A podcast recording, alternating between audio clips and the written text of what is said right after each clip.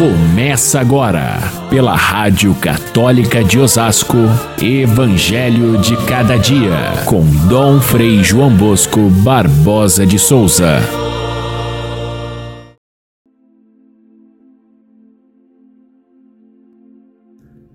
Jesus decidiu partir para a Galiléia e encontrou Filipe.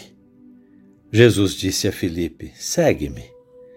Felipe era da mesma cidade de André e de Pedro, Betsaida.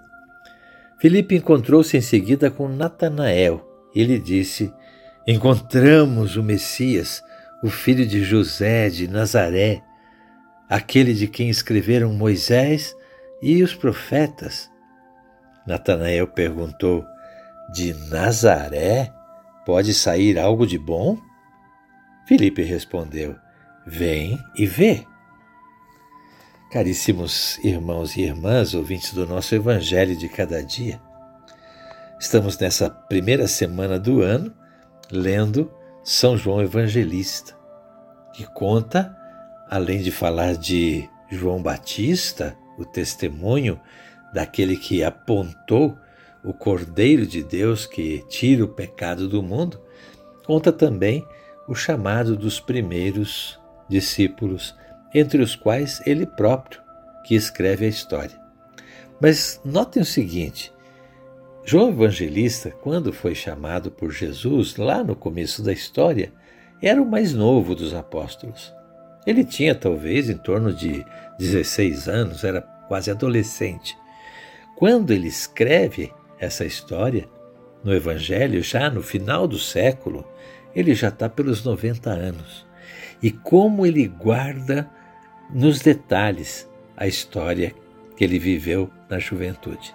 Como ele guarda com carinho essa história e nos passa a ideia de que eh, os primeiros encontros com Cristo ficaram gravados no coração dos discípulos de maneira indelével.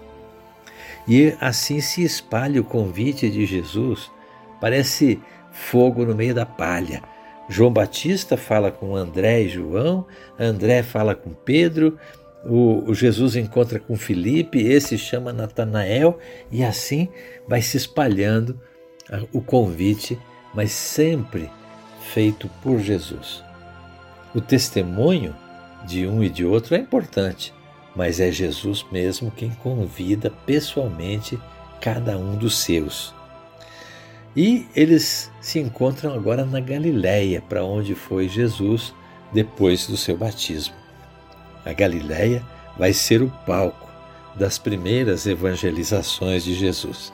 A cidade de Betsaida, que era a cidade de Filipe, de André e de Pedro, a cidade de Cafarnaum, onde Pedro foi morar e acabou se tornando o centro de encontro dos discípulos com Jesus. Dali eles partiam para ir para a missão, para evangelizar. Dali eles voltavam outra vez na casa de Pedro. Ali aconteceu o milagre da cura da sogra de Pedro e assim por diante. É, Cafarnaum. E também o lago. O lago de Tiberíades, que foi palco desses primeiros encontros, das primeiras pregações de Jesus, dos primeiros milagres. O lago de Genezaré, na verdade, eles chamavam de Mar de Tiberíades, porque era um lago muito grande. Esse lago de Tiberíades, também chamado Mar de Tiberíades, era um ponto de encontro, mas era também o ponto onde trabalhavam os que eram pescadores e dali tiravam o sustento de suas vidas. Essa foi a paisagem do início da evangelização. No entanto, a, a, a terra da Galiléia, ao norte do país, era considerada uma terra semi-pagã. Por quê? Os judeus que tinham vivido naquela região haviam sido levados como escravos. houve muita gente de fora que veio ali morar e trouxe outras tradições religiosas, de modo que os próprios judeus que moravam ali na Galiléia e na Samaria tinham outras práticas religiosas e por isso aqueles que eram de Jerusalém, os judeus puristas que zelavam pela, pela sua doutrina, a lei de Moisés, eles achavam que aquele povo não servia para nada. É lá que vai nascer Jesus, é lá que vai crescer Jesus, depois do seu nascimento em Belém, é lá que vai evangelizar Jesus no meio dessa gente que era desprezada. Ali surge ah, o primeiro grupo dos discípulos de Jesus. Hoje nós temos como figura central no Evangelho a, a figura de Natanael que se encontra com Jesus. Felipe diz para ele que Jesus vem de Nazaré, na Galiléia, e uh, uh, Natanael, também chamado nos outros evangelhos por nome de Levi, esse apóstolo, é, de início, ele, é, ele fica bastante decepcionado com essa revelação. Por quê? Nazaré era uma cidade muito pouco importante. Filho de José, um carpinteiro, era assim que esperavam o Messias? Não. Esperavam um Messias que viesse com toda a força, com toda a glória, e que tivesse uma origem divina, não uma origem tão humana como teve Jesus, filho de Maria e de José. Então, é, Natanael fica muito desapontado com isso. Não pode ser aquele é, que foi falado por Moisés e pelos profetas. Só que Filipe insiste e diz para ele: venha ver. E quando Jesus encontra com Natanael, faz-lhe um enorme elogio. E Natanael fica até sem jeito. Pergunta para Jesus: Mas como que você me conhece? E Jesus lhe diz: Antes que Filipe te chamasse, eu já te conhecia. E por isso então convidou-o e ele, desde o primeiro encontro, desde esse primeiro momento mágico de, de, de ver com seus olhos o próprio Salvador, é, Natanael imediatamente muda de opinião, deixa de ser preconceituoso, passa a entender que Jesus realmente é aquele que merece ser seguido de perto e se torna apóstolo.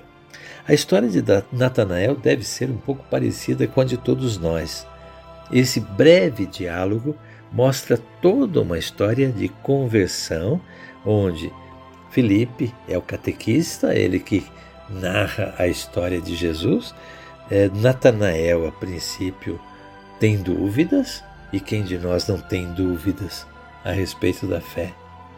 mas essas dúvidas vão ser sanadas no momento em que o próprio Natanael faz esse encontro pessoal com Cristo. Portanto, o chamado pode vir através de alguém, mas é sempre um chamado de Cristo. A resposta nunca é uma resposta vaga para um catequista ou para um intermediário. É uma resposta direta para Jesus. É essa que acontece com Natanael e ele então, eh, a partir daquele momento, se torna uma outra pessoa. Nós também recebemos o convite para ser cristãos. Quem sabe a gente andou também com as, tantas dúvidas, mas só o encontro pessoal com Cristo convence a gente a viver profundamente a nossa fé. Portanto, é tempo da gente encontrar com Cristo, é converter o nosso coração aprofundar o conhecimento da nossa fé e nunca mais deixar de lado o convite feito por Jesus de sermos também nós, hoje, discípulos dele. E assim como os primeiros discípulos, fazer através do nosso testemunho, fazer vibrar a palavra de Cristo a ponto de atrair outras pessoas para junto dele. É assim que a igreja cresce no início é assim que hoje ela ainda cresce a partir do testemunho pessoal de cada um de nós. Fiquem todos com Deus. Até amanhã, se Deus quiser.